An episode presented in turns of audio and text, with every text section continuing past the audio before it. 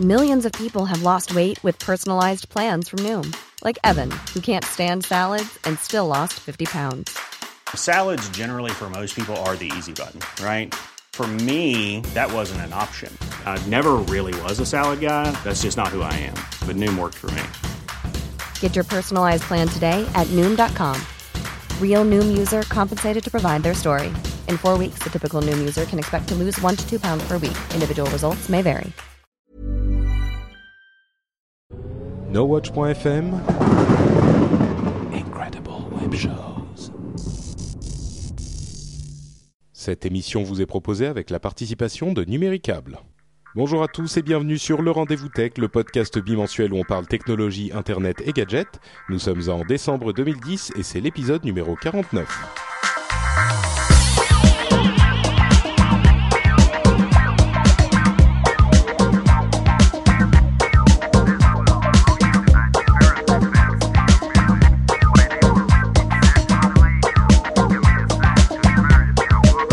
À tous et bienvenue sur ce mini-épisode spécial euh, du Rendez-vous Tech. Euh, je dis mini-épisode parce qu'on risque d'être plus court que d'habitude et aussi parce qu'on n'est que deux.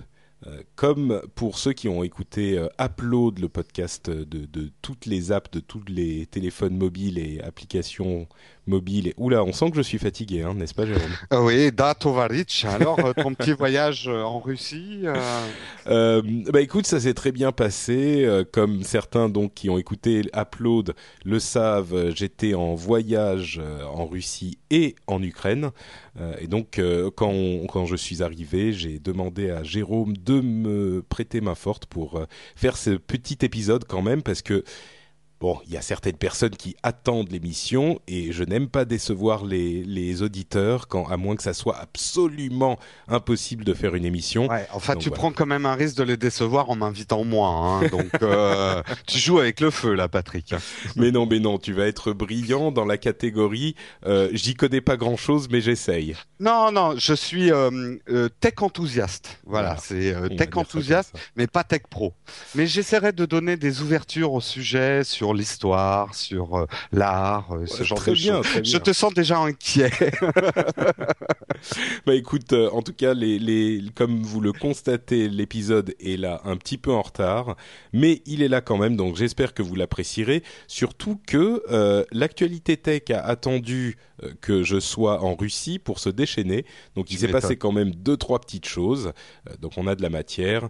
Et puis bah écoute, on va se lancer tout de suite. Il y avait un commentaire dans iTunes, il y a quelques jours, qui me disait Patrick, tu fais des transitions trop longues. L'émission est très bien, mais tu devrais laisser plus de place à l'intro et moins aux transitions. Euh, Ouais, mais Patrick, n'oublie pas ce que tu m'as dit la première fois qu'on s'est rencontrés, que j'étais tremblant devant le. Tu m'as dit les commentaires, faut les lire, mais il faut pas commencer à faire ce qu'on dit dans les commentaires. Il y, a, il y a un petit peu de vrai, j'avoue.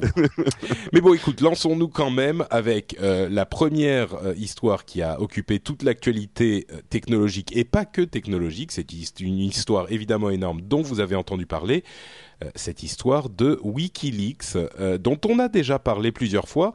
Et on avait même parlé de euh, cette affaire précisément, c'est-à-dire que WikiLeaks et son gérant, Julian Assange, a été au centre de l'actualité parce qu'ils ont rendu public une série impressionnante de ce qu'on appelle des câbles diplomatiques, c'est-à-dire en fait c'est des emails, euh, bon formatés d'une certaine manière, mais en gros aujourd'hui c'est un petit peu comme des emails de communication interne de la diplomatie bah, de tous les pays du monde en fait, et en particulier euh, des États-Unis.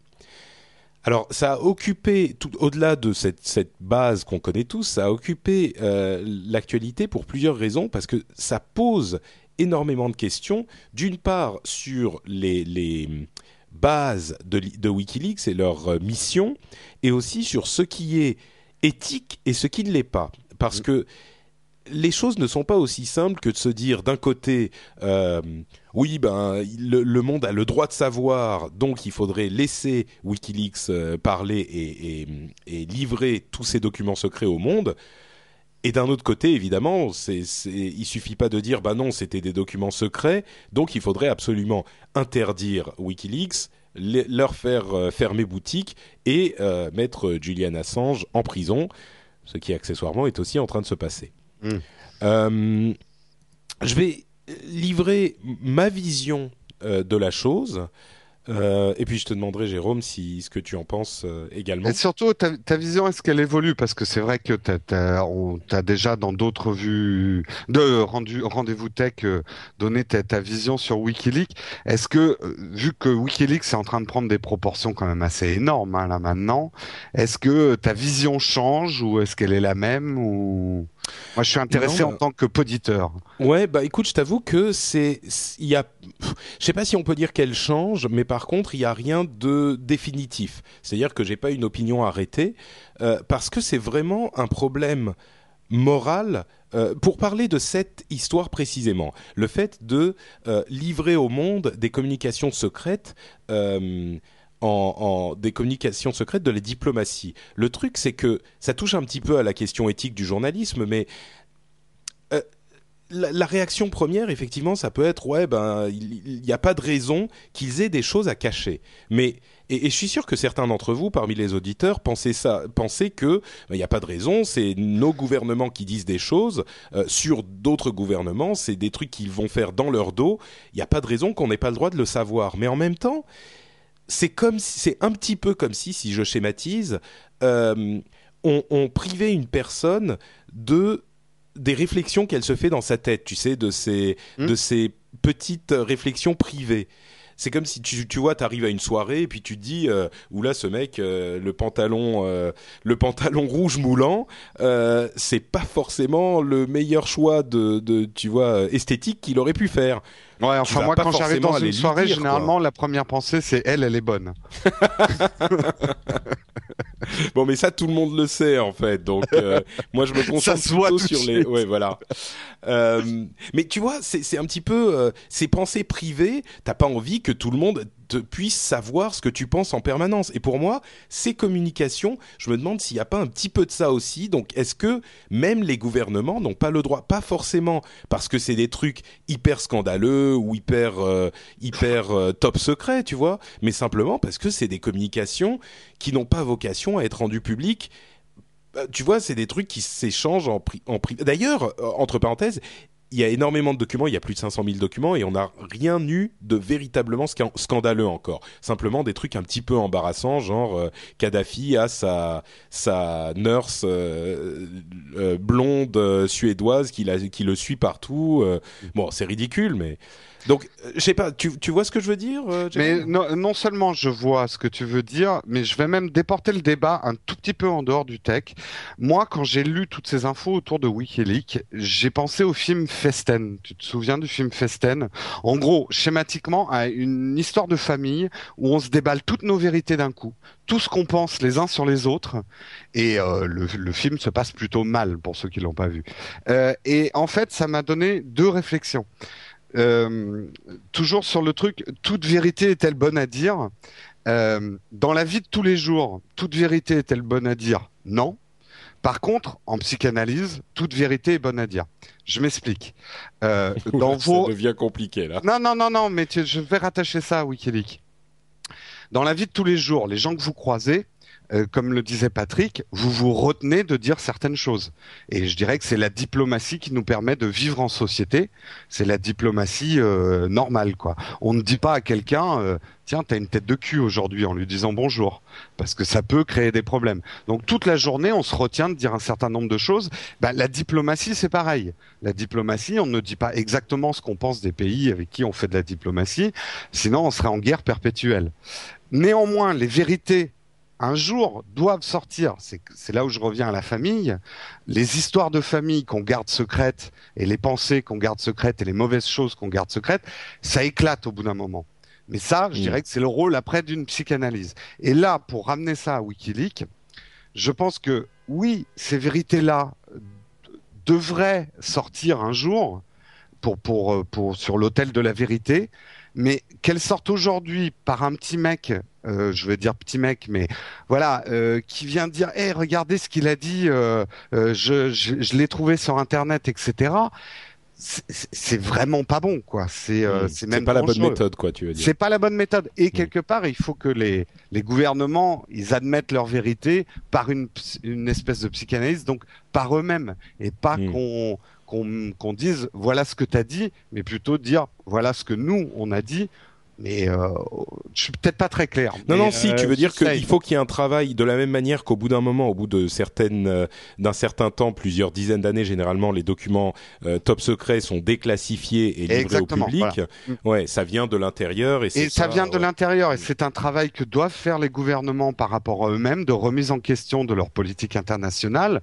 Par contre, c'est extrêmement dangereux. C'est comme si à un repas de Noël, il y avait le petit neveu euh, qui serait WikiLeaks, qui euh, prenait tout le monde les... de votre table et qui disent, toi, en fait, il y a Tata qui, pense qui a lu les journaux intimes de tout le monde et qui et voilà et qui révèle tout. Et c'est, on peut pas vivre en société comme ça. Hmm. Donc j'estime que ce qui se passe est grave. La réaction des gouvernements, elle est proportionnée à la gravité des faits. Ah, tu trouves? Ah, moi je, enfin, disons que leur réaction, je dis pas les moyens d'action qu'ils prennent. Hmm. Mais le fait que ça soit dangereux pour la diplomatie, oui. Euh, heureusement que euh, dans l'histoire, il n'y ait pas eu des WikiLeaks tout le temps, parce que je te dis pas, on serait perpétuellement en guerre, quoi. Alors justement, c'est intéressant que tu dises ça parce que ça amène deux euh, autres questions qui sont celles de la réaction et celles de l'avenir. traitons d'abord celle de la réaction des gouvernements, c'est-à-dire que, à mon sens, autant je suis nuancé sur l'analyse qu'on fait de, de, la, de, la, de cette de ces révélations, autant pour moi la réaction des gouvernements et en particulier du gouvernement américain a été j'ai pas envie de dire disproportionnée parce que c'est porter un jugement de valeur définitif, mais en tout cas, euh, à mon sens, au moins un petit peu inquiétante et il faut se pencher dessus parce que euh, il y a eu une condamnation immédiate et sans euh, processus judiciaire. Hmm. C'est-à-dire que au départ, le, gouvernement américain a commencé à dire euh, oulala, là là, ça va pas, on va euh, déclarer que WikiLeaks c'est pas bien. Et à partir de là, pour revenir sur la question vraiment tech, euh, tous les partenaires, je dis partenaires au sens un petit peu l'âge du terme, c'est-à-dire tous les gens avec lesquels WikiLeaks travaillait, que ce soit PayPal, les banques en Suisse, les, fournisseurs de services comme Amazon, les ont lâchés. Euh, c'est-à-dire que Wikileaks est, maintenant lutte et, y arrive, mais lutte pour garder son infrastructure. Et autant la chose serait compréhensible s'il y avait eu une décision de justice, autant aujourd'hui ce lâchage par les entités euh, technologiques s'est fait sans aucune, sans aucun processus juridique. Le gouvernement a dit, euh, le gouvernement américain a dit, ce que vous faites est illégal, basta sans, tu vois, euh, jugement.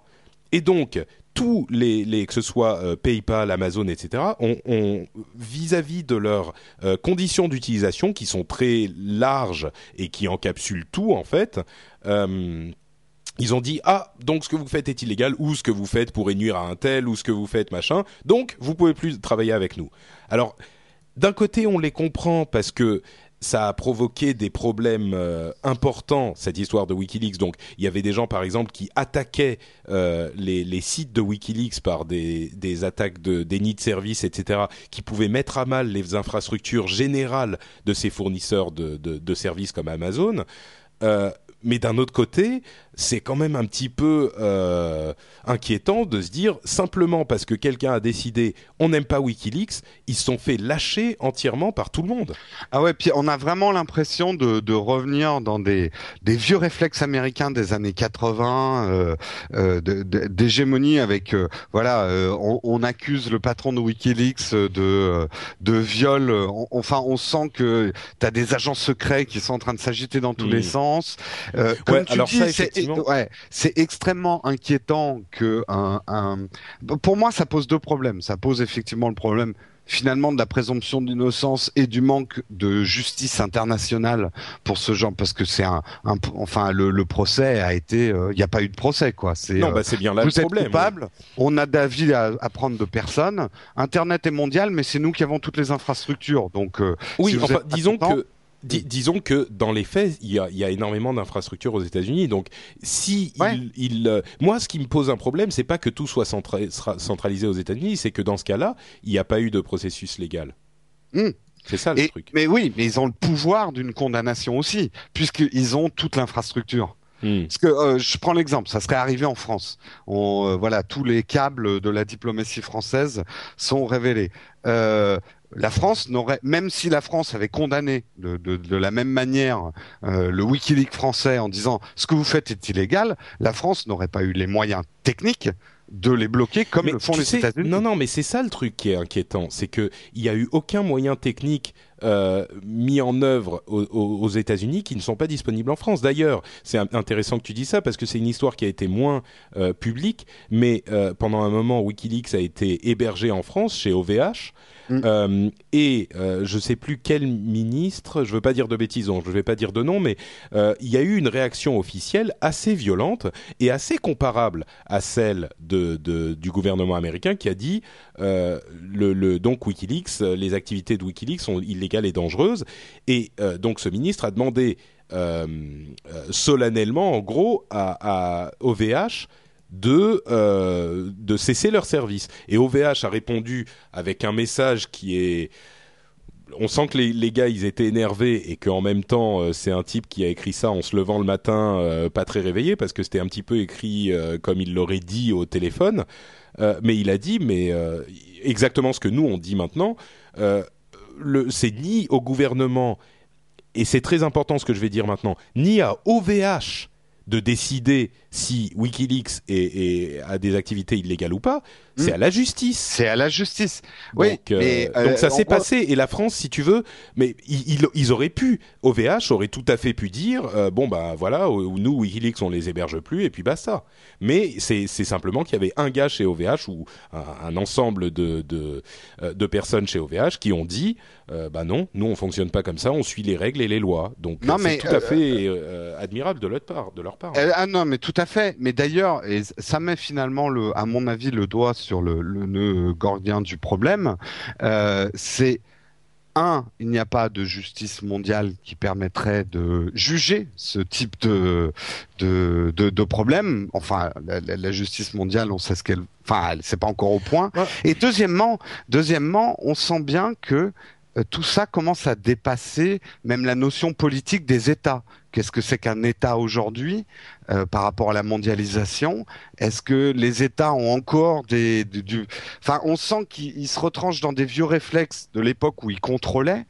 Et euh, on sent qu'il y a une perte de contrôle totale. Hmm. Le fait même que les câbles de la diplomatie soient tombés dans les mains de WikiLeaks, c'est un manque de contrôle total. On sent que les gouvernements sont aux abois. Et la notion même d'État, euh, est quelque chose qui est en train de devenir tellement poreux qu'il va falloir qu'on invente d'autres choses très vite c'est bon, je pense que tu vas un petit peu loin, mais le, fond, je suis d'accord, je suis d'accord avec toi. La personne euh, qui a qui a donné ces documents à WikiLeaks d'ailleurs et, a d'énormes soucis en ce moment. Euh, moi, je pense que les choses pourraient être réglées de manière, euh, enfin, conforme à la loi, si simplement la loi était respectée dans le cas, si tu veux, si Amazon avait dit les mêmes choses que OVH, on n'aurait pas ce problème, Amazon et, d'autres. Hein. Mais, mais d'une manière générale, tu ouvres une porte vers l'avenir, et c'est vrai que il va falloir que les États composent avec ce qui est en quelque sorte un organisme de, de, presse internationale. Je ne sais pas s'il mérite le, terme enfin le nom d'organisme de presse. Certains euh, le pensent et en sont convaincus, mais le truc, c'est que même si et, là, on, en vient à ce que tu disais par rapport aux années 80 et aux, États qui essaient de, garder le contrôle. Même si WikiLeaks finit par tomber, entre parenthèses, c'est peu probable parce qu'ils se sont organisés et c'était à prévoir, euh, et donc il y a des centaines de miroirs partout, euh, et les gens qui gèrent WikiLeaks ont annoncé qu'ils allaient continuer leur combat, enfin leur leur tâche, euh, même si Julian Assange s'est fait arrêter pour ces histoires de viol dont on avait déjà parlé, qui, qui, entre parenthèses, commence à sentir de plus en plus mauvais parce que c'est quand même... Je veux pas présumer de, de, cette affaire et elle va être jugée par la justice, mais euh, c'est quand même euh, terriblement bien tombé cette histoire de viol euh, présumé avec Assange, qui entre parenthèses s'est fait arrêter par la justice anglaise. Mm. Mais bon, si tu veux, il y a eu des attaques contre les infrastructures de WikiLeaks. On savait pas trop d'où ça venait. Finalement, les, les, les gens de WikiLeaks ont réagi. Mais la leçon à retenir, c'est que aujourd'hui, WikiLeaks est une force essentielle dans la, guerre de la communication euh, dans le monde. Et surtout, WikiLeaks ne peut pas tomber. Et même si WikiLeaks tombait, euh, il y en aurait d'autres qui viendraient le remplacer. Mais bien sûr. Donc il faut tout à fait composer avec. Et les États qui pensent se, se, se débarrasser de Wikileaks se, se, se fourrent le doigt dans l'œil. Ah bah oui, oui. Ils ont, ils ont encore rien compris à comment ça fonctionnait tout ça. Oui. Euh, Donc, euh, mais maintenant, ça ne veut pas dire que, que cette- comme, on, enfin, comme on le disait au début, le jugement sur WikiLeaks est difficile à, à établir de manière définitive. C'est moi, je- bon, alors, j'ai peut-être pas encore assez lu sur le sujet. Je suis un peu comme toi, presque d'un article à l'autre. J'ai pas l'avis qui change, mais Hmm. je, je vois quand même le danger géopolitique d'un d'un WikiLeaks. Honnêtement, au niveau de la diplomatie, c'est extrêmement grave. Si euh, toute la... en fait, si toute la diplomatie consiste à dire des vérités, ça ne marchera pas parce que la diplomatie, Mm. c'est pas que ça soit du mensonge, mais la diplomatie consiste à ménager aussi, Ouais. comme on fait dans la vie de tous les jours. Mais ça se limite pas, ça se limite pas au, au- à la question de la diplomatie. Ils ont par exemple des documents sur euh, des grandes banques américaines euh, sur leurs activités pendant la crise financière d'il y a quelque temps. Là aussi, ça risque de devenir euh, assez intéressant. Et moi, je- en fait, le problème, c'est qu'il faut pas vraiment qu'ils décident de ce qu'ils vont publier ou pas. Parce que c'est leur, leur credo, c'est justement de tout livrer. Moi, j'aurais aimé en quelque sorte qu'ils qu'ils livrent des affaires importantes et pas ce genre de truc de diplomatie dont on a déjà parlé. Mais en même temps, si tu leur demandes de choisir ce qu'ils vont traiter ou pas, euh, ça, ça met une sorte de jugement dans le, dans le fonctionnement. ouais, du ça marche pas bon. non plus. Donc bon, on a énormément de questions. Je crois qu'on a très peu de réponses, mais euh, Ouais, je crois quand même que ça va donner une bonne leçon à beaucoup de gens que euh, bah, les données, faut les protéger. ouais. Euh, et bien mieux que ça n'est fait actuellement.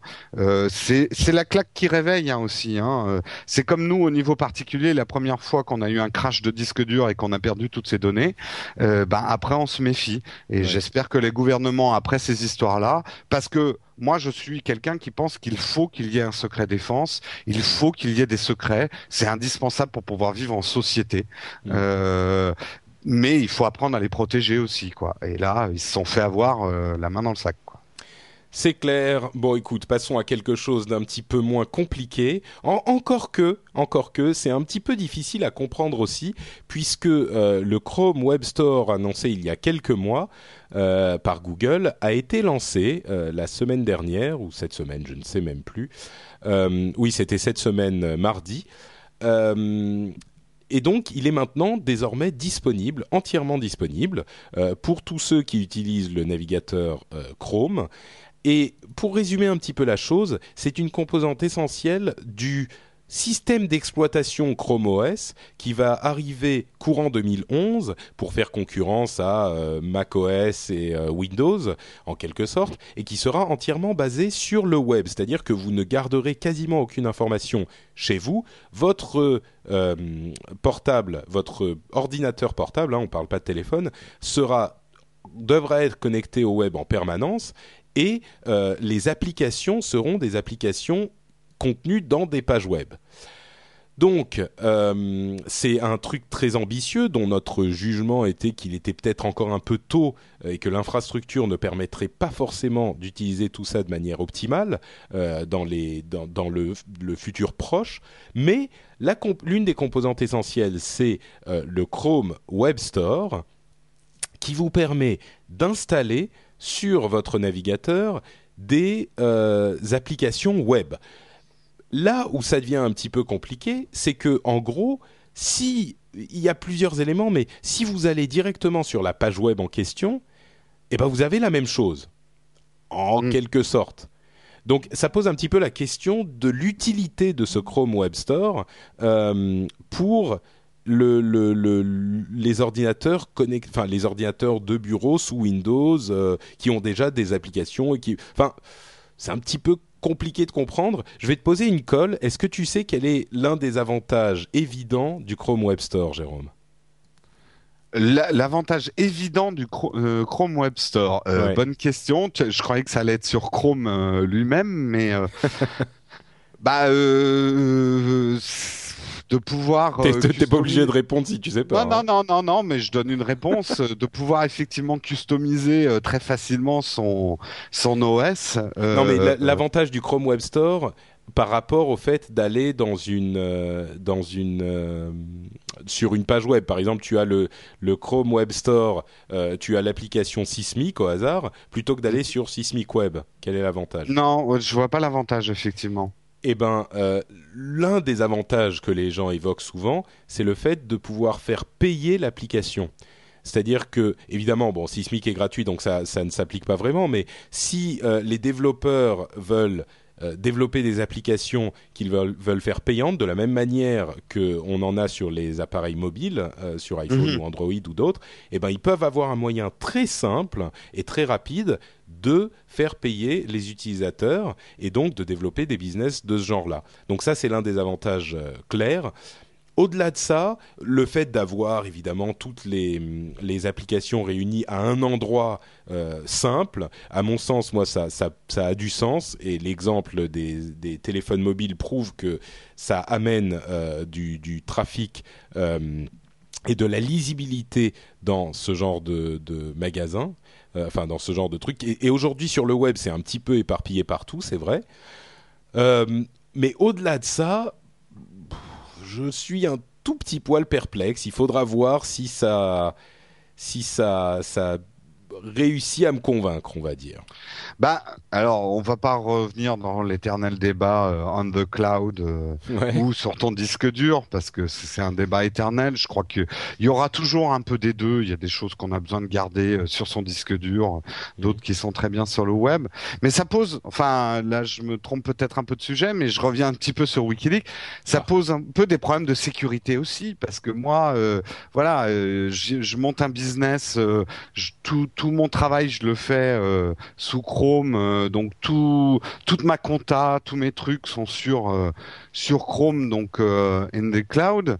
bon, on me dit que c'est sécurisé, mais quand même, alors j'ai peut-être des vieux réflexes de. Ah, oui, en fait, là, tu, tu, tu, c'est pas vraiment sur le Chrome Web Store que tu te. Non, là, c'est plutôt sur Chrome.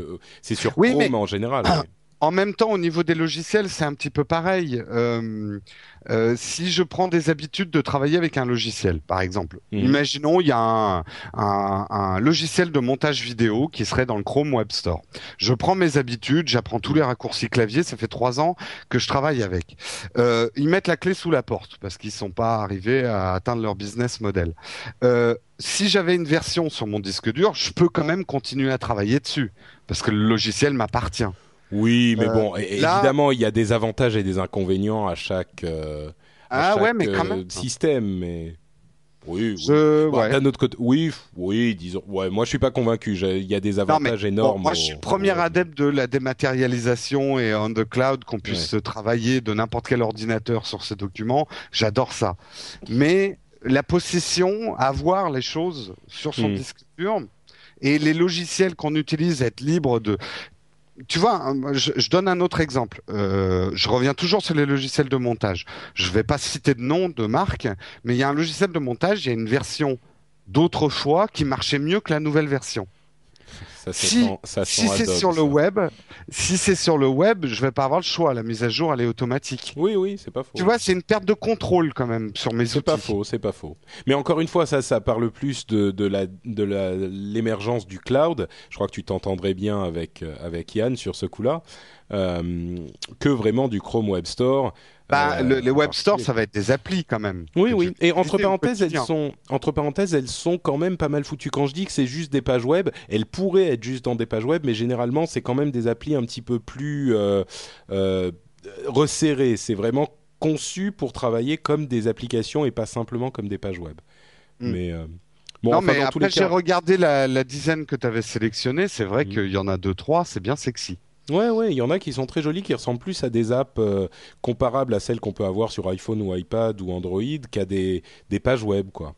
Donc, Mm. si vous voulez euh, regarder un petit peu ce que ça donne, vous allez sur chrome.google.com/slash webstore euh, et vous pouvez avoir tout ça directement disponible pour vous.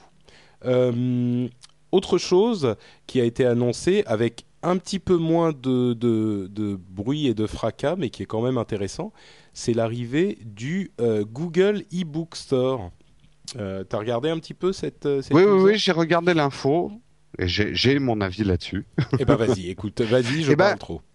Alors non mais non non non au contraire euh, c'est toujours fascinant de t'écouter Patrick. Euh, je, tu vois je suis bercé entre le fait de devoir intervenir et en même temps je me sens très poditeur à t'écouter religieusement. Oh, qu'il est gentil. Euh, je me vengerai plus tard. Alors, moi, sur les e-books, je vais te donner un, un petit peu mon comportement aujourd'hui. J'hésite beaucoup à acheter des e-books Mhm. parce que je me retrouve comme à l'époque de la musique euh, il y a 2-3 ans. J'ai peur d'être euh, pris dans des normes et dans des standards et dans des protections qui vont me brider plus tard. Mhm. Et pour moi, la bonne nouvelle des Google eBooks, si j'ai bien compris ce que j'ai lu, c'est que ça a l'air quand même un peu plus ouvert que les trucs propriétaires, que ça soit Apple, que ça soit le Kindle avec Amazon. Ça a l'air quand même un petit peu plus ouvert et un petit peu, euh, voilà, universel. Donc j'aurais plus attiré. En fait, j'ai pas envie de revivre une guerre des standards. Je sais que c'est bien, c'est bien pour la concurrence, c'est bien que euh, il y a différentes technologies qui s'affrontent. Ok, je, je, je comprends ça. Mais moi, en tant qu'utilisateur, ça me fait suer, quoi. De, et du coup, je ne m'engage pas. Tu vois, j'hésite à acheter euh, des films, j'hésite à acheter des livres, parce que j'ai peur de retomber dans la bonne vieille guerre des standards qui fait que tout ce que je vais avoir acheté en 2010 ne marchera pas en 2012. Ouais, ouais. Non, mais je te comprends, je te comprends. Et effectivement- euh, ouais. voilà. Et c'est pour ça que je, je trouve qu'il faut, faut lancer des trucs payants mais ouverts, euh, qui marcheront euh, et pérennes. Euh, faut Mm. pas oublier qu'un bouquin, on a envie de le relire 20 ans après ou de le filer à, à son Ouais. gamin. Euh, Bah Là, c'est sûr que euh, c'est un petit peu compliqué effectivement euh, avec ces, tous ces standards et entre surtout l'autre problème, c'est que entre iBooks d'Apple, euh, Kindle et maintenant le Google eBook Store et il y en a d'autres, euh, tous ces trucs-là ne sont pas compatibles. Donc, euh, si tu en achètes un quelque part, si tu achètes un livre quelque part, euh, t'es pas sûr de pouvoir le lire euh, sur ton autre machine si c'est pas mis à jour euh, telle ou telle à telle Ah époque. ouais. Bon, en même temps, entre Google, Apple et, et- et Amazon, on est quand même. je pense mais- qu'il y a peu de chances que ça disparaisse. Projette-toi, projette-toi dans 3-4 ans avec ton iPad 4 qui est flambant neuf, euh, parce que bien sûr tu achèteras du Apple, on sait tous que tu es un Apple fan. Euh, non, Non, c'est vrai, c'est vrai, tablette- c'est vrai. Non, mais ta je comprends ce que tablette tu y a dire. dans 4 ans, tu vas te retrouver avec quatre applis selon les différents standards et tu auras tel livre que tu aimes bien dans telle appli, Mhm. Euh, mais qui sera pas compatible avec l'autre. Et Bah, à euh, ouais, non, mais je te comprends. gamin, euh, voilà, ça, va être C'est pénible. c'est clair. Ce qu'il faudrait, ça serait des, euh, des, des, des livres sans euh, DRM, un petit peu comme les MP3 aujourd'hui, qu'on ait simplement Ah, voilà. des PDF ou ce genre de choses. Et en l'occurrence, je suis pas certain que les livres Google, il y en a peut-être quelques-uns qui sont dans ce cas-là, mais c'est pas le cas de tous. Donc c'est le même problème que c'est le même problème. Mais. Voilà, moi je le dis en Euh, tant que consommateur, je n'achèterai pas ce type de médias dématérialisés tant Mm. qu'ils en seront pas au niveau de la musique aujourd'hui où on peut acheter un MP3 tranquille, quoi. voilà. Et en plus, il y a un autre problème qui est celui du, des, des droits par région, parce qu'en l'occurrence, sur Ouais. le Google eBook Store, il y a le meilleur de 2010, euh, qui est en, en anglais. On clique dessus et ça nous dit le message cette étagère ne contient pas encore de livres. Donc euh, le meilleur vois, de 2010 n'est pas dispo en France. J'arrête pas de faire des passerelles dans cette émission, mais je reviens à Wikileaks. Non, mon Dieu. Encore une fois, on comprend que le système des États, mais même au niveau euh, économique, commercial, est en train d'exploser. On ne veut plus, nous consommateurs, être bridés, que ce soit sur Internet ou dans nos achats dématérialisés, par rapport à la région où on vit. C'est des concepts d'un autre temps, quoi. C'est euh, et, et- et c'est presque des pousses au crime. Euh, euh, Ouais, je te comprends. Regarde, euh, je, je reviens sur les DVD avec les zones. Euh, Voilà, on a tous, euh, on a tous défoncé le, le système de régionalisation de Bien nos sûr. lecteurs DVD parce que ça nous insupporte. Bah Ah. écoute, euh, c'est, je pense que ça va prendre encore quelques années, mais mais bon, on est en train d'arriver à une, une universalisation de tout ça. Et, euh, Les podcasts No Watch sont sans DRM, visibles dans tous les pays sauf en Chine. sauf en Chine, et si on pouvait, euh, Ah, on irait, aussi. Euh, entre parenthèses, euh, le Kindle, lui aussi, va vers l'universalisation puisqu'il est, il est euh, possible de lire ces livres Kindle sur le web également. Moi, d'une manière générale, euh, pour les e-books, je préconiserais plutôt le Amazon Kindle que les iBooks d'Apple ou les e-books de, Google. C'est pour moi le plus universel et le meilleur compromis entre tout ça. Donc bon, voilà. Mm. Euh, ensuite, on parlait de questions de euh, de de manquement au processus judiciaire, et ben on revient vers des, des activités de, le- du gouvernement américain qui a oula oui parce que Eh ben.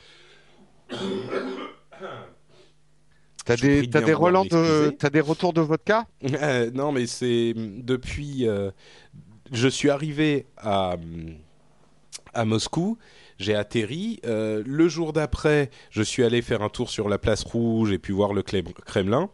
Et évidemment, le lendemain, j'étais complètement euh, malade, mort de. de, de- ma, ma gorge me faisait terriblement souffrir. Donc euh, j'ai fait mes, mes j'ai bossé là-bas avec tu vois c'était le pire le pire moment pour être malade et j'ai réussi à tomber malade à ce moment. Faut dire qu'il fait Enfin. froid. Hein. Oui, il faisait pas chaud. Mais tu sais, en même temps, bon, bah, on fait une petite aparté. Euh, si vous voulez entendre parler de tech, allez vous prendre un thé parce que on va pas parler deux secondes d'autre chose. Euh, il, a fait beaucoup moins froid. Enfin, j'avais l'impression d'avoir beaucoup moins froid par moins 15 euh, que par moins 2. Quand, quand il faisait moins 2, c'était super humide, il y avait du vent, etc.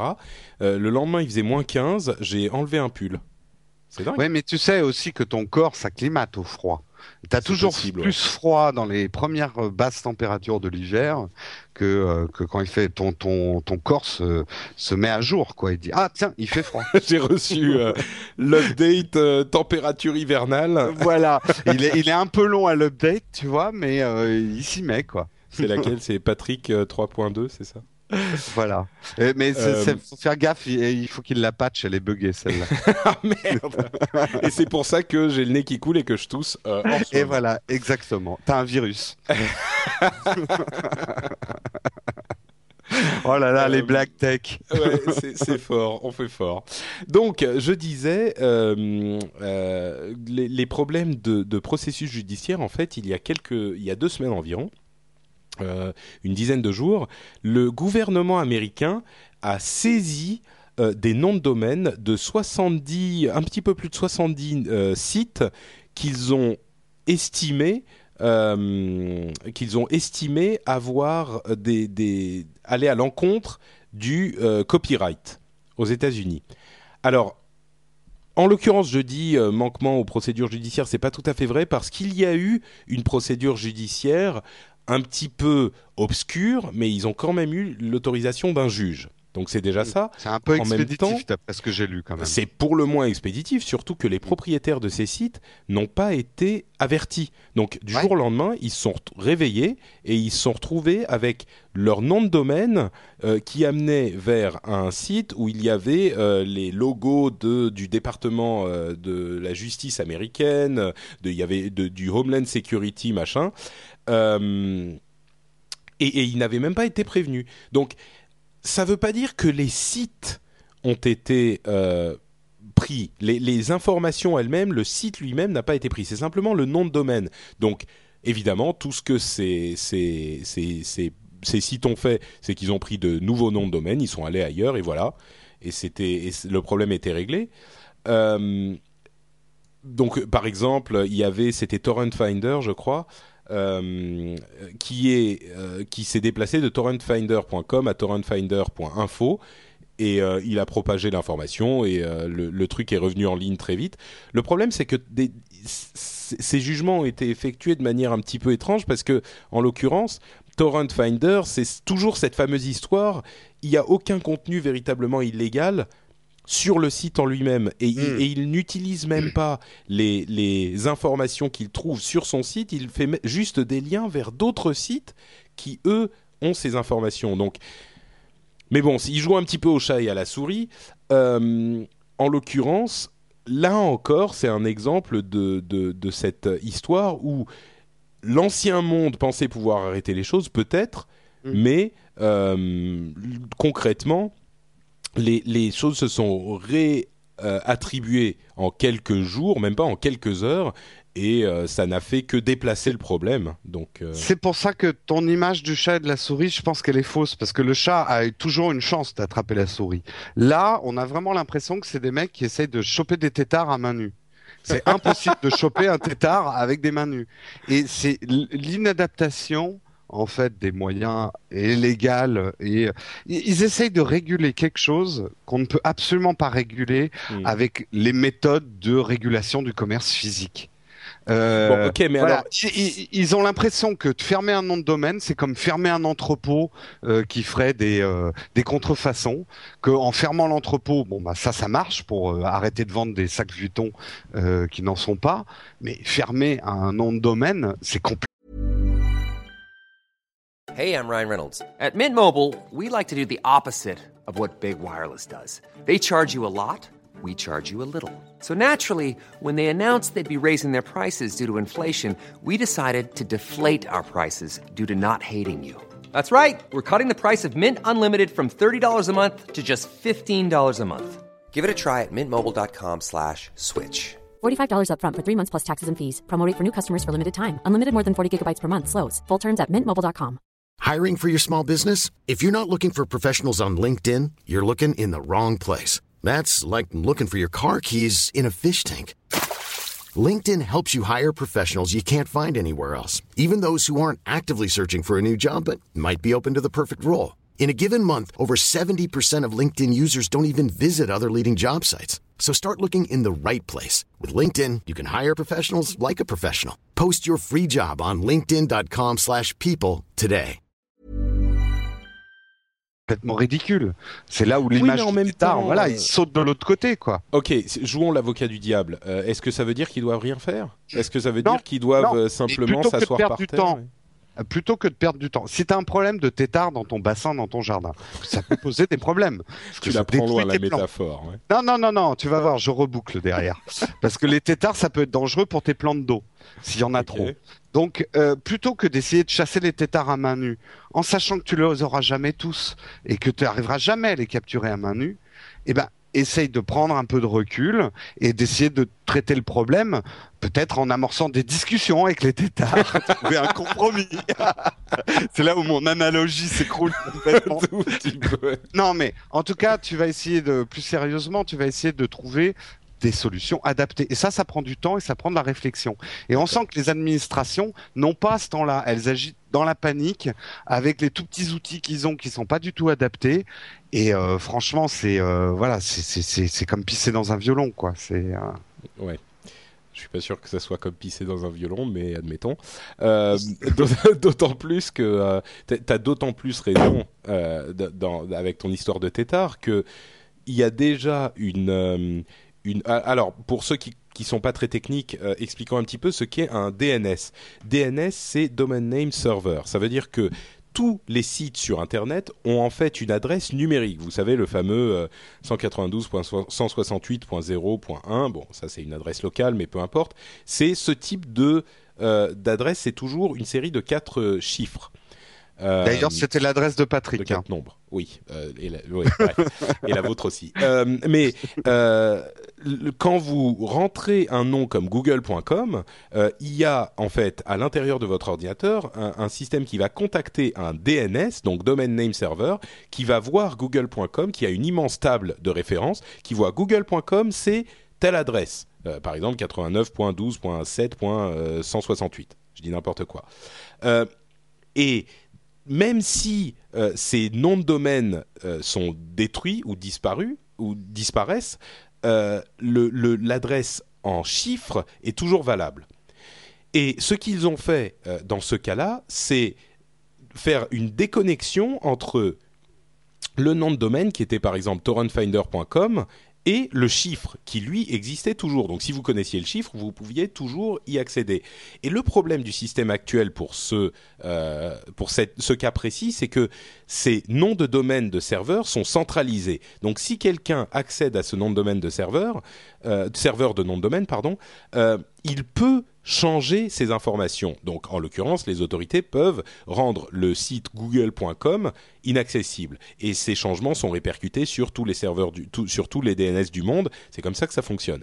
Alors, les, euh, les, j'ai presque envie de dire les pirates, mais c'est même pas vraiment ça. Les hackers euh, du monde entier se sont dit ça, c'est un problème. Si jamais euh, quelqu'un de pas bien intentionné veut faire des, des, des, dégâts sur ces systèmes-là, donc essayons de trouver un, un, système qui soit décentralisé de la même manière que vous vous souvenez à l'époque de euh, Napster, on faisait des téléchargements de MP3 euh, avec un, un, une liste centralisée pour les trouver. Et quand ça, ça a été fermé par les, les autorités, euh, les protocoles ont évolué vers des trucs totalement décentralisés qui ne pouvaient plus être fermés. Et ben là, ils veulent essayer de faire un système de DNS en P2P. Donc ce système, cette table de correspondance d'un nom à un numéro, euh, serait entièrement décentralisé et ne pourrait plus être altéré par une autorité. Alors, c'est un projet extrêmement complexe dont on n'a pas du tout euh, les détails aujourd'hui, pas simplement parce qu'ils sont secrets, mais, mais, mais parce qu'ils n'ont pas été déterminés.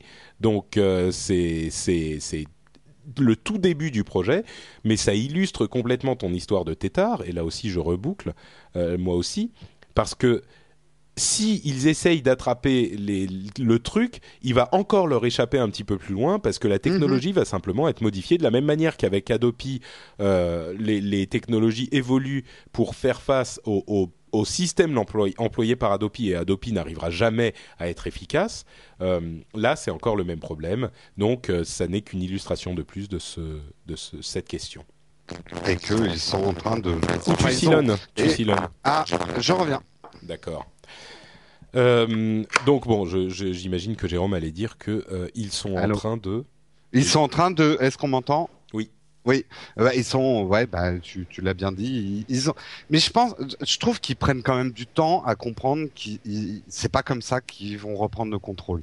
Euh, et c'est ce qu'ils. Non, mais il faut une génération. Il faut une génération. Il faut une génération, mais du, ce qui est inquiétant là, c'est qu'on est en train de créer des choses qui, qui, qui vont avoir des séquelles dans le monde qui nous attend.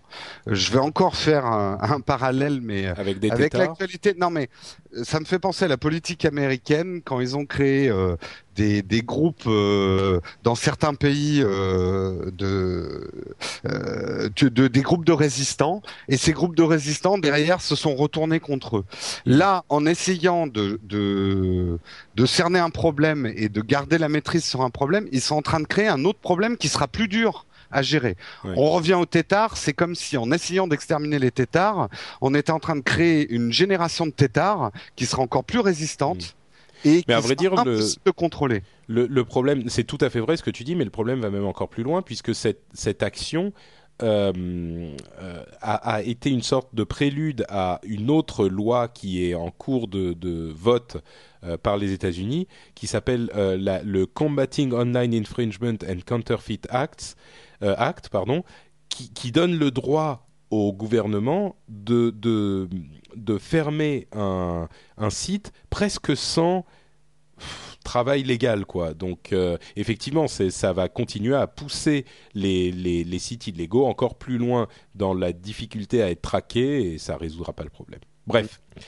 Euh, on, on la dernière grosse histoire dont je voulais parler c'est encore une histoire de neutralité du net, puisqu'il y a eu un gros débat qui a eu lieu euh, et qui continue à, avoir lieu euh, aux États-Unis et qui a eu une sorte d'écho en France euh, cette semaine.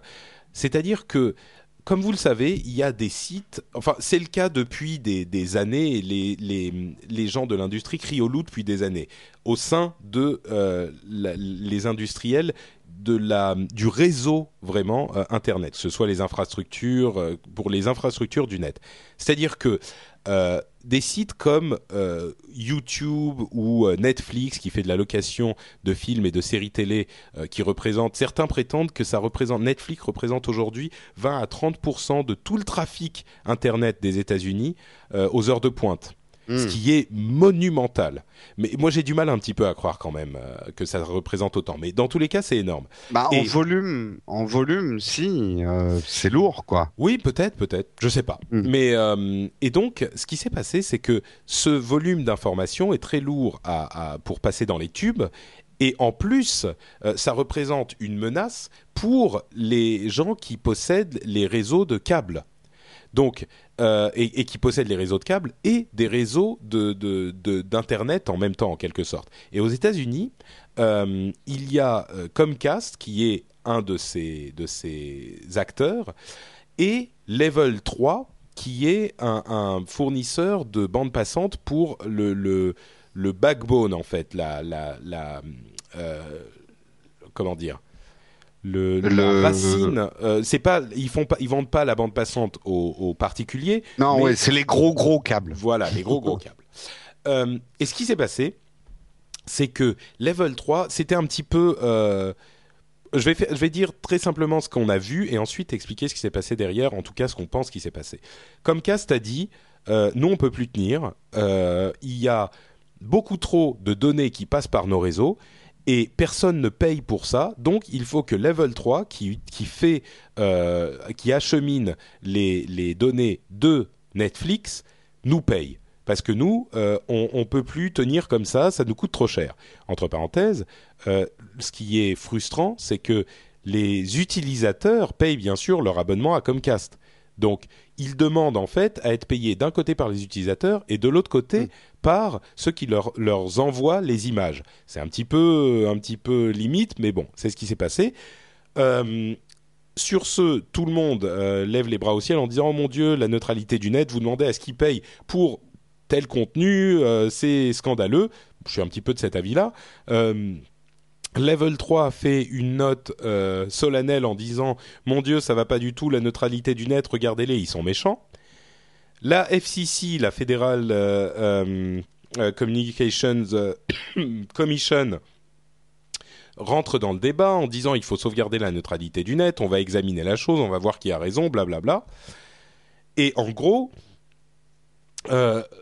Comcast est apparu comme le grand méchant. Je pense que dans, dans ce cas-là, ils ont un petit peu quand même, c'est un petit peu qu'ils sont plus coupables, mais il faut pas oublier que dans l'histoire, Level 3 a vendu ce service à Netflix en leur disant pas de problème, nous on va acheminer vos, vos on va s'occuper de votre bande passante pour un prix défiant toute concurrence parce qu'on a des accords de peering, c'est-à-dire des accords d'échange entre les différents euh, sous-réseaux qui constituent Internet et ça va marcher, il n'y a pas de problème. Et ensuite, ils se retournent même vers Comcast et ils disent, euh, vous savez, euh, jusqu'à maintenant, on utilisait genre euh, trois gros tubes. Et ben à partir de maintenant, on va avoir besoin de 26 gros tubes. Comme ça, Ouais. comme si de rien n'était. Et évidemment, Comcast euh, les regarde et leur dit, mais attendez les gars, deux secondes, nous, nos accords, ça couvre pas ça. Qu'est-ce que vous nous racontez? C'est pas possible, blablabla. Et de l'autre côté, Comcast, qui a aussi un énorme réseau câblé de, de, de, de contenu, euh, a intérêt à sauvegarder son réseau câblé. Donc ils voient arriver euh, Netflix qui a un énorme succès et ils se disent bon comment est-ce qu'on peut leur mettre des bâtons dans les roues? Et c'est l'un des moyens a priori qu'ils ont trouvé pour leur mettre des bâtons dans les roues.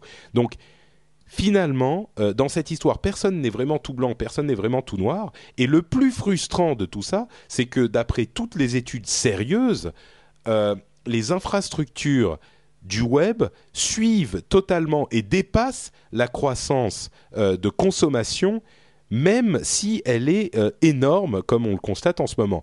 Donc tout ça, c'est du vent, c'est encore des moyens de faire euh, de faire monter la pression, d'utiliser ces arguments comme des moyens de pression. Et puis, enfin, d'un autre côté, si vraiment ça leur coûte plus cher pour leurs infrastructures, la réaction normale, c'est dire bah vous faites payer les utilisateurs finaux, mais euh, on se doute bien que si jamais ils disent votre abonnement à euh, 29 euros euh, euh, 90 euh, et ben aujourd'hui il passe à 39 euros. On a eu le cas euh, avec la taxe, la fameuse taxe il y a quelque temps euh, en France. Les utilisateurs ne sont pas d'accord du tout, du tout. Donc, bref, tout ça là encore, c'est une histoire pas simple du tout. Je sais pas si j'ai été, j'ai pas été un peu trop complexe, mais Euh, non, mais globalement, enfin, de ce que j'entends, de ce que tu dis, euh, c'est d'abord un problème de contrat mal signé aussi, c'est-à-dire non anticipation. Euh, je pense qu'ils se, ils se feront pas prendre deux fois. Là, ils se font avoir et euh, en gros. Euh, Bah oui et non, parce que le problème c'est que s'ils mettent des clauses spécifiques dans le contrat, genre euh, oui si vous commencez à mettre de la vidéo ou beaucoup trop de trucs, euh, ça, ça, ça, en gros l'exception c'est la vidéo. Donc ça touche à la neutralité du net, ils peuvent pas mettre des clauses de ce genre-là.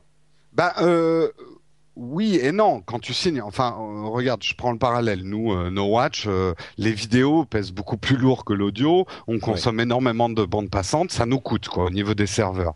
Euh, bon, quand quand on Merci signe à un, Dionis. Merci à Dionis. Quand, quand on signe un contrat, justement, on est en anticipation aussi de nos besoins. On sait que la vidéo va consommer beaucoup. Là, l'erreur, si j'ai bien compris, hein, dis-moi si je, te- arrête-moi si je me trompe. Comcast a signé un contrat avec Level 3. Level 3, quand même, ils ont dit, on arrive avec Netflix, c'est de la vidéo. Comcast aurait pu anticiper qu'ils allaient avoir besoin des besoins croissants de bande passante. Ou en tout cas, c'était une possibilité. Oui, oui, mais disons que c'était un cas qui s'était jamais encore posé et Level Bah, voilà. 3 a quand même, Level 3 a quand même été un petit peu euh, la manière dont ils ont présenté le problème était pas super honnête non plus. Eh, ben, business et- is business. Hein. Oui, mais, mais Comcast a quand même un. Enfin, bon, je connais pas les détails du contrat, donc je veux pas dire de bêtises, mais ça m'étonnerait que ça soit pas plus ou moins prévu dans le contrat ou. Enfin bon, ça... C'est c'est pas super clair, quoi. Par contre, derrière de dire on va faire payer les utilisateurs, ça c'est euh, ça c'est un vieux réflexe de chasseur de tétards. Euh, Mais oui, mais comment veux-tu qu'ils fassent? S'ils peuvent pas, si nous on leur dit, bah attendez, les utilisateurs payent déjà, vous allez pas en plus faire faire payer les gens qui vous font, font Patrick, parvenir le moi je, contenu. je veux pas être un libéral à tout prix, mais je veux dire tout, tout, tout- dans toute une, une enfin tous les jours, il y a des entreprises qui n'ont pas réussi à s'adapter à des marchés ou à anticiper des, des marchés qui se cassent la gueule.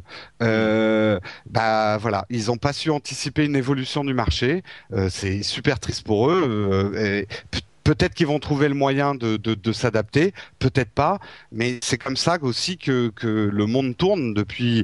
Tu sais, un marchand de charbon, quand on n'a plus utilisé de charbon, ben il- il a non, disparu. c'est sûr, c'est sûr. Mais c'est vrai qu'en l'occurrence, c'est des infrastructures, surtout qu'aux États-Unis, bon, il y a d'autres problèmes. Les abonnements sont beaucoup plus chers. Ici, on vous parle de, de Free ou Numéricable ou etc. qui font des abonnements à 30 ou 40 euros avec des vitesses hallucinantes. Ouais. C'est vraiment pas le cas aux États-Unis. Euh, Il y a, hum, il y a d'autres problèmes aussi de, de concurrence. Enfin bon, bref, ça devient un petit peu, un petit peu compliqué. Mais, Euh, mais c'est clair que les, les, les possesseurs de câbles, ceux qui les installent, maintenant c'est une composante essentielle. La vidéo débarque à grand, en vitesse grand V sur Internet. Il n'y a pas plus bouffeur de bande passante que la vidéo. Il n'y a rien de plus gros.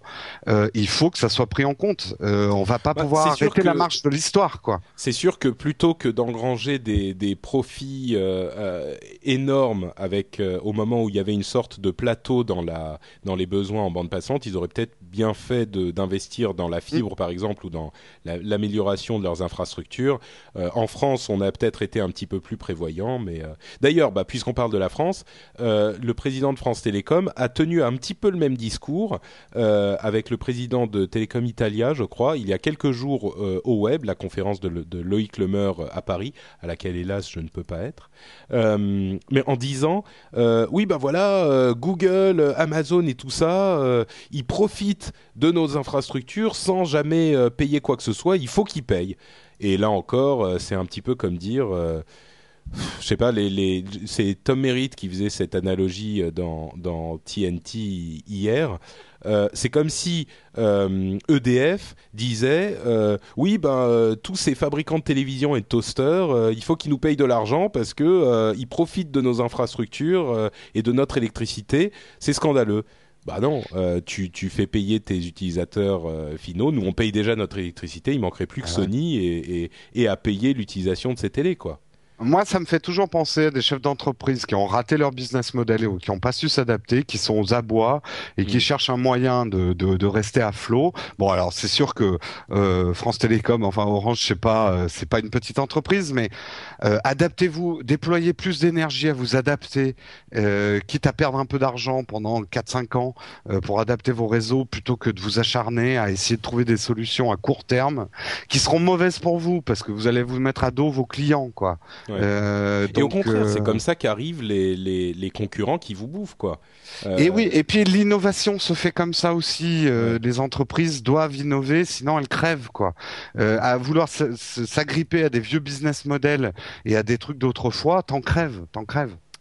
Bon, euh, justement, puisqu'on parle de gens innovants euh, qui, qui ont des affaires intéressantes. Ça a été très sombre hein, quand même ce, ce, ce rendez-vous tech. On a parlé Ouais. un peu de la fin du monde. hein. C'est vrai, c'est vrai. C'est bah écoute, euh, c'était un petit peu comme ça dans l'actualité, mais on vous apporte un rayon de soleil avec notre sponsor et son message qui est un petit peu comme euh, l'arrivée du printemps dans cette période Oh, hivernale. tu, tu devrais faire de la publicité, Patrick.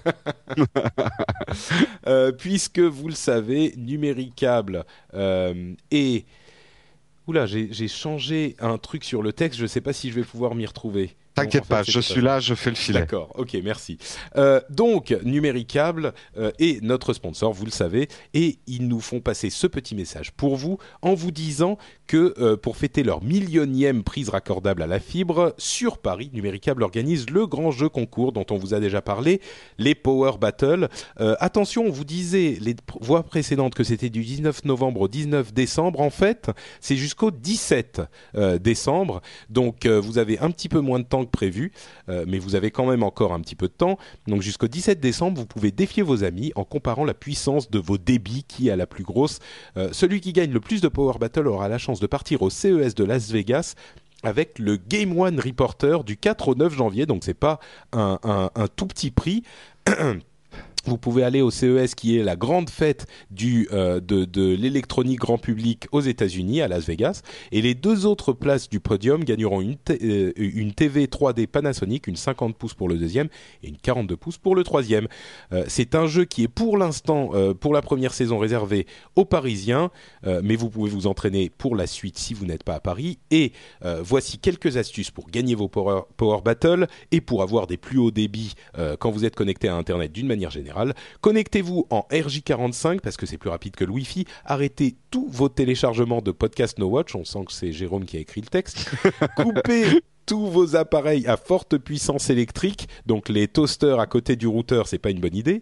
Non, Euh, et C'est euh, jamais une bonne idée. de toute façon, ouais. Pour, donc ne toastez pas vos routeurs euh, pour éviter les champs magnétiques. Et si vous avez encore des débits de noobs, puisque vous pouvez évidemment faire ces tests avec d'autres opérateurs que Numéricable, et ben si vos débits ne vous satisfont, ne, ne vous satisfont pas et vous perdez vos Power Battle, et ben passez à la puissance fibre avec Numéricable. Pour jouer, c'est très simple. Vous vous inscrivez et vous défiez aux amis sur powerbattle.fr, p o w e r b a 2 t l e .fr et si vous n'êtes pas parisien, en, attendant les Power Battle dans votre ville, euh, la rénovation du réseau en fibre continue en France.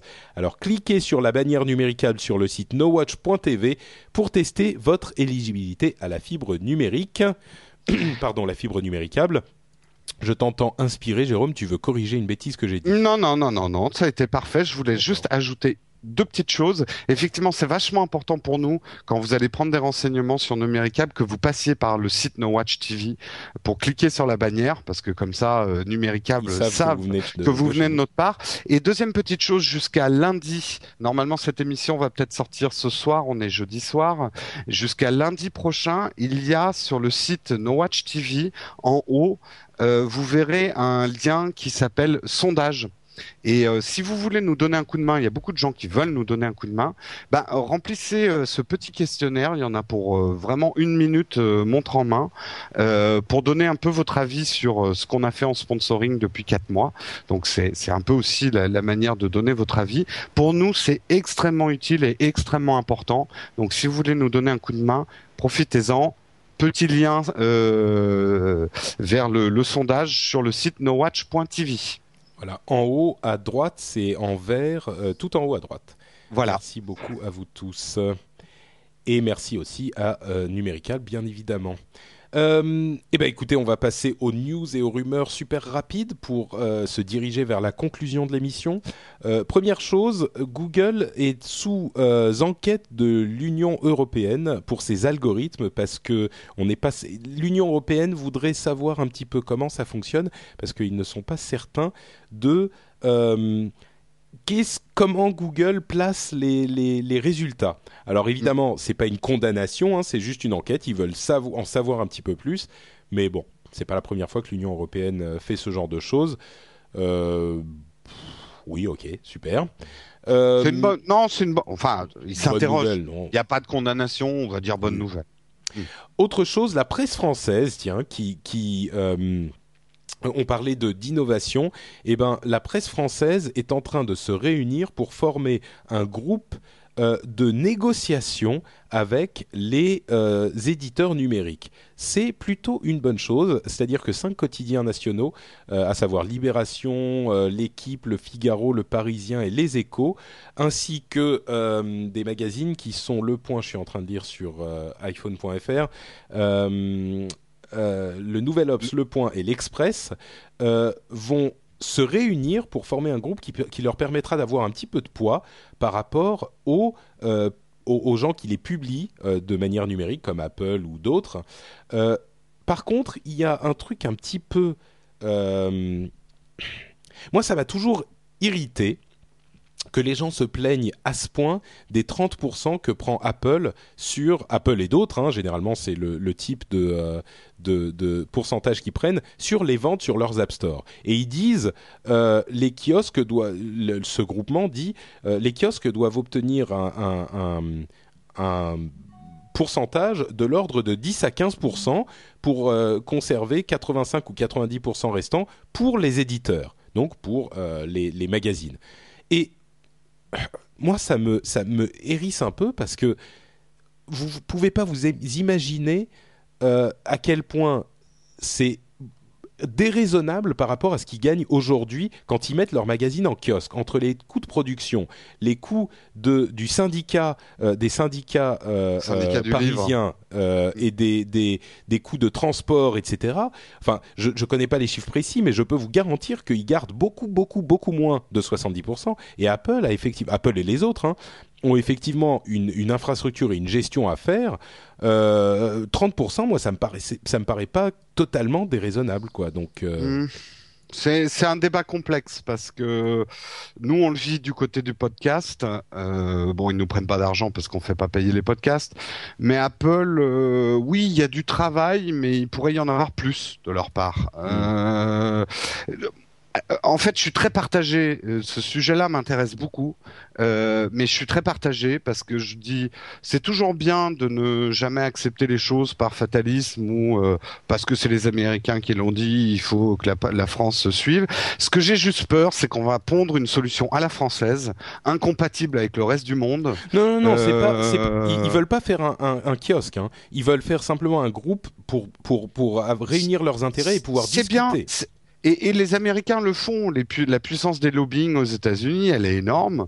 Moi, je trouve ça plutôt bien que la presse française mmh. se dise on va peut-être pas prendre le truc comme argent comptant et accepter tout et n'importe ouais. quoi. Réfléchissons-y.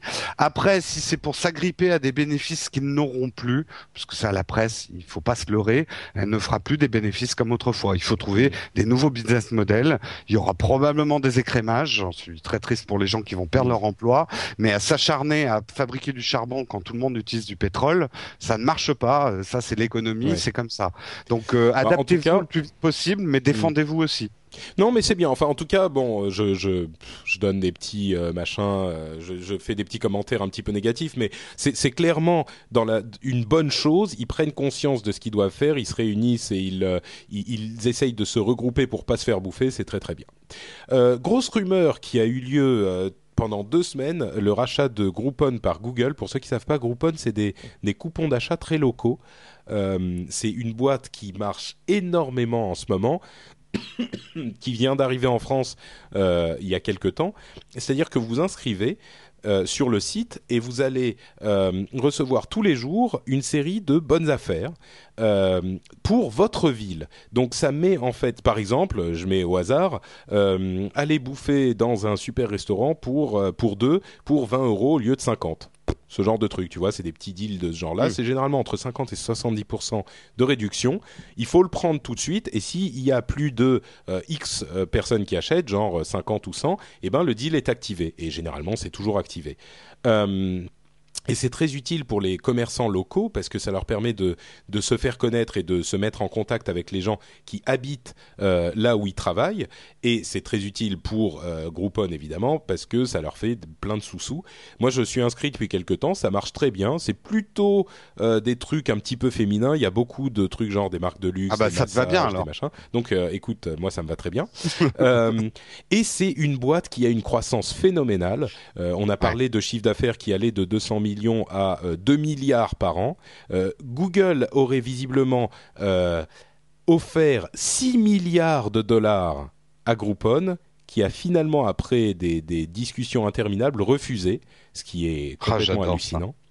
Euh, mais il semblerait qu'ils aient refusé, en fait, contrairement à ce qu'on pense, par, pour des questions de, euh, de monopole. Ils pensaient que le deal ne pourrait pas euh, euh, être validé par les autorités américaines, justement parce que ça donnerait un trop gros monopole à Google. Donc, et ils voulaient en fait de l'argent pour le cas où ça ne se faisait pas, et Google a refusé. Donc, euh, bref, voilà. Moi, j'ai été Mais- très sur- enfin, surpris de l'arrivée de Groupon parce que je pensais que c'était le modèle économique vers lequel s'orientaient des Foursquare et des et Gowalla, c'est ça le Mhm, ouais. Je pensais que c'est parce que c'est ça le vrai génie de la de la localisation, de où je vais et tout ça, c'est de pouvoir finalement faire de la promo derrière Mhm. et faire des achats groupés et des trucs localisés. Et euh, euh, j'ai été déçu que Foursquare et Gowalla prennent du retard parce que c'est ça la vraie idée économique autour de, Ouais. de ces Mais trucs-là. la différence, c'est que Foursquare et Goala, il faut que tu ailles quelque part. Là, tu reçois ton mail tous les jours à minuit. Et, euh, et, et c'est super simple et c'est super efficace. Le site Ouais, est mais- moche, hein. ouais. les mails sont moches, le site est moche, euh, tout est un petit peu. Oui, euh, mais de toute façon, tu sais, moi je viens de la pub, un coupon de réduction, faut pas que ça soit trop beau, parce que sinon on a l'impression qu'on a mis de l'argent dans le coupon. D'accord. Mais voilà, tu, rigoles, mais c'est ça. hein. non, mais je te crois bien. c'est vrai. Donc voilà, bref, si vous connaissez pas Groupon, jetez-y un coup d'œil. Un, un coup d'œil, c'est Groupon, comme un coupon mais avec un groupe, donc des coupons de groupe. Euh, euh, G-R-O-U-P-O-N.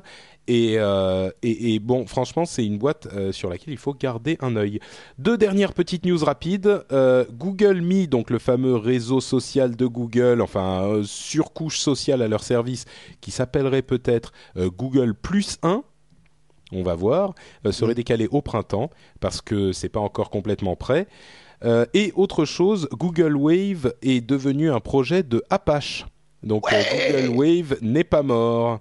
Ouais Et tu sais, j'ai appris grâce à cet article que No Watch n'était pas les seuls à utiliser euh, Mhm. Wave, mais il y avait aussi la Navy américaine. Alors attention, si No Watch utilisait les mêmes procédés que la Navy américaine, ça veut tout dire. Non, moi je suis toujours extrêmement triste de l'abandon de, de Wave. Et euh, nous, en organisation interne, je sais que certains chez No Watch n'aimaient pas Wave, mais moi, c'était, je trouvais un outil formidable et il me manque beaucoup. Non, c'est vrai que ça me manque un peu pour certaines choses. C'était pas idéal pour tout, mais c'est vrai que notamment pour la communication et le, le, le ça offrait une, une sorte de mélange euh, wavien qui permettait de communiquer plus facilement. Il y avait un sentiment de communauté de cohésion interne hein, à No Watch pour, pour les podcasteurs qui, qui s'est un petit peu dilué. Il faut qu'on trouve des solutions pour ça. C'est vrai Ouais, que on est obligé de les reconstruire. euh, Ouais, nous, ouais. on a ce problème-là chez No Watch, donc autant le partager. Mm. On, on essaie de reconstruire ce qu'on avait avec Wave, avec des outils par-ci par-là, euh, mélangeant du forum et du Google Doc. Mais on a perdu pour moi la chose qui était essentielle dans Google Wave, c'est la non-linéarité des informations. Mm. On pouvait Non, continuer c'est des vrai. discussions qui avaient débuté deux mois avant, euh, ce que tu ne retrouves pas dans des Google Docs ou dans des forums où Mm. tout est linéaire. C'est vrai. Euh, bah écoute, euh, c'est peut-être que tes vœux seront exaucés avec Apache. On pourra revenir sur Wave bientôt. On l'espère. Eh ben écoutez, ça va conclure notre euh, notre euh, émission avec les, les ces dernières news et rumeurs. Euh, oula, pardon. Et avant de passer à la fin fin, on va avoir la stratosphère de Guillaume, non, la statosphère de Guillaume, qui va nous parler de de euh, bébés et d'enfants et de Facebook. Salut à tous 81% des bébés sont présents sur Internet. C'est en tout cas ce que révèle une étude internationale réalisée auprès de 2200 familles résidant en Europe, Nouvelle-Zélande, Australie et au Japon. Le taux monte à 93% pour les bébés américains, tandis qu'en France, 74% d'entre eux sont déjà présents en ligne. Mais les parents vont encore plus loin, puisque un bébé sur quatre est présent sur Internet avant sa naissance, les parents n'hésitant pas à publier des images de leur échographie. Encore une fois, les parents ne s'arrêtent pas en si bon chemin, puisque 5% d'entre eux ouvrent même un profil Facebook à leur bambin. Mais quelles sont les motivations des parents? Pour 70% d'entre eux, il s'agit d'un moyen pratique de partager des photos ou des vidéos avec leurs proches. Plus inquiétant, 18% des mères américaines le font uniquement pour faire comme les copines. Heureusement, 3,5% des parents s'inquiètent tout de même des conséquences d'un tel acte. D'autres comprennent mieux les enjeux du numérique en ouvrant une adresse email ou en réservant un nom de domaine en prévision de l'éventuel penchant pour le numérique que pourra avoir leur progéniture. Retrouvez toutes les statistiques du web sur statosphère.fr et le compte Statosphère sur Twitter. À bientôt. Voilà, donc euh, effectivement, euh, Facebook est déjà présent pour les gens qui ne sont même pas nés. Euh, enfin, bon, ce qu'il dit sur le, le, fait de réserver le nom de domaine de votre enfant, moi, c'est quelque chose qui me parle vachement, quoi. C'est, enfin, si demain j'ai un enfant et que je l'appelle, je sais pas, François Béja, j'irai peut-être réserver françoisbeja.com. vous fatiguez pas, je l'appellerai pas François Béja. Hein. Ouais, je, ouais, je sais pas non trop quoi. Tu, tu oui, vas pas non, ouvrir une page, une page Facebook à tes futurs enfants quand ils seront encore euh, in utero? Tu, tu sais, je, je, Facebook et les enfants, je vois ça avec mes neveux et nièces. J'ai pas envie qu'ils aillent trop vite sur Facebook, quoi. il y a non, ok, non, d'accord. Il y a une perte d'innocence qui est un peu rapide. non, ok, c'est vrai, mais je veux dire, le fait de préparer pour ton enfant euh, sa vie numérique, bon, pas forcément Facebook, mais au moins son, le nom de domaine, euh, machin.com, ou tu vois, de le réserver alors, quand il va naître, ou non? Euh, Je me mets à la place d'un ado. Hein, euh, je vois des, les ados autour de moi, là, mes, mes, mes nièces, euh, sur Facebook, elles veulent pas que leurs parents aient accès à leur page Facebook. Non, non, mais tu le gardes pas pour, non, pas pour y accéder toi, mais pour ouais, qu'il au moment où. Oui, mais euh, du coup, tu frustres ton enfant de l'acte de création de sa vie numérique. Tu l'as créé pour lui, et je trouve ça un peu mère poule couveuse. Euh, finalement, pas, pour moi, c'est pour ouais. moi, je le vois plus comme euh, le fait de mettre de l'argent de côté pour pouvoir lui acheter son appartement quand il sera. Euh, tu vois, ouais, mais ça aussi, je trouve que c'est un peu mercouveuse. Oh, bah, à mon avis, euh, tes enfants seraient bien contents d'avoir un appartement quand ils auront 20 ans, plutôt, enfin au moins un. un oui, un non, non, mais d'accord. Mais la vie numérique a un charme aussi à se chercher un pseudo parce que son nom est déjà pris. Enfin, je sais pas, tous ces trucs que nous on a fait. Euh, tu les prives quand même de ces actes de création ouais. numérique. Moi, je Mais crois bon. que c'est encore une de tes opinions bizarroïdes euh, que je ne comprends bah, écoute, pas. Bah, Donnez-nous votre avis sur le forum. Exactement. Euh, euh, et donc, retrouvez toutes les stats euh, de euh, Guillaume sur statosphère.fr, comme il l'a précisé dans son petit message. Et c'est déjà la fin de l'émission. Pour en discuter, vous pouvez aller sur lrdv.fr. Ça vous amène sur le site avec tous les commentaires. Je vais juste lire à propos de commentaires un petit commentaire sur iTunes, commentaire de Footer qui nous dit merci Patrick qui nous a laissé 5 étoiles, c'est très gentil. Très bon podcast qui balaye l'actu-tech mais en approfondissant beaucoup les sujets. Tout le monde n'est pas d'accord donc on assiste à des débats très intéressants. Continuez, c'est parfait. Merci à toi, Footer. Si, comme lui, vous voulez nous laisser un petit commentaire sur iTunes, vous pouvez le faire très facilement en recherchant le nom du podcast dans iTunes et en euh, tapotant avec votre clavier et vos doigts. Euh, et d'ailleurs, euh, entre parenthèses, il y a le, le rewind mensuel, annuel d'iTunes dans lequel il y a tout plein de, de podcasts No Watch. Et félicitations. Euh, je sais plus combien tu. Enfin, t'es dans la colonne des des meilleurs podcasts audio de tous les temps. Ouais. Voilà.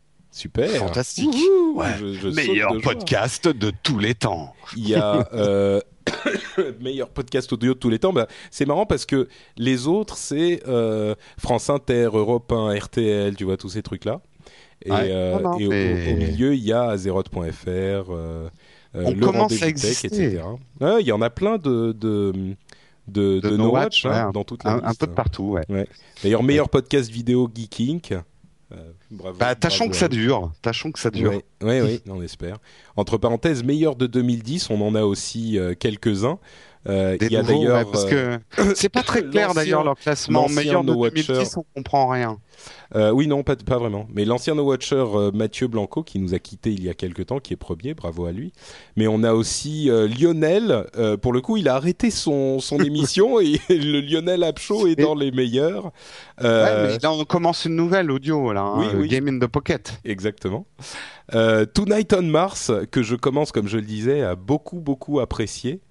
Euh, Cinefeuse est là aussi. Enfin, ceux-là, c'est la liste de ceux qui ont plus ou moins commencé en 2010, mais en fait, il y a C'est Scuds. ceux qui ont commencé en 2010. Scuds, vous Mais- avez commencé en 2010 Non, non, mais Scud Ah, vous êtes HD arrivé a sur commencé. Ah, non, c'est le HD qui est arrivé en 2010.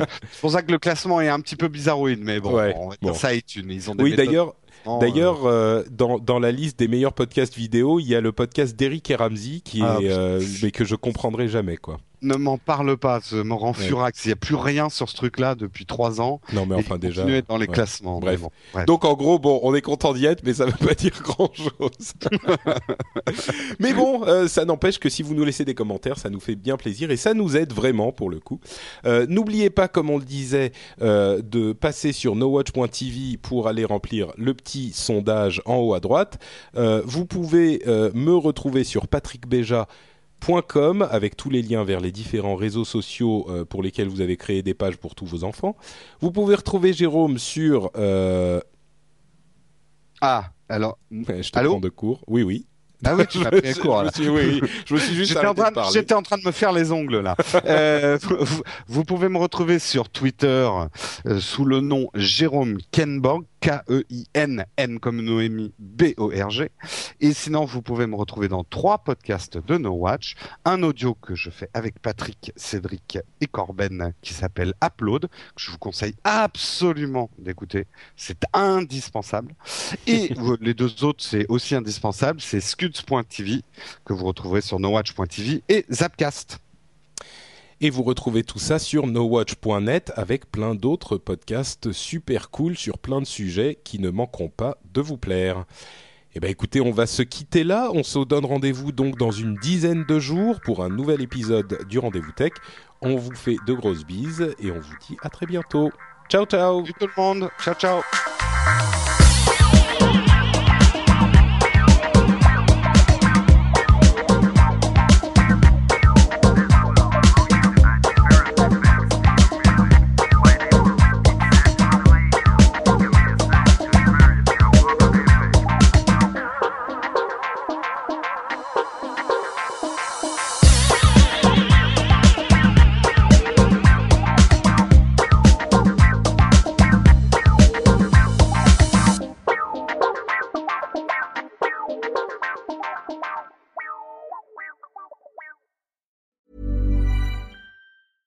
A lot can happen in the next three years. Like a chatbot may be your new best friend.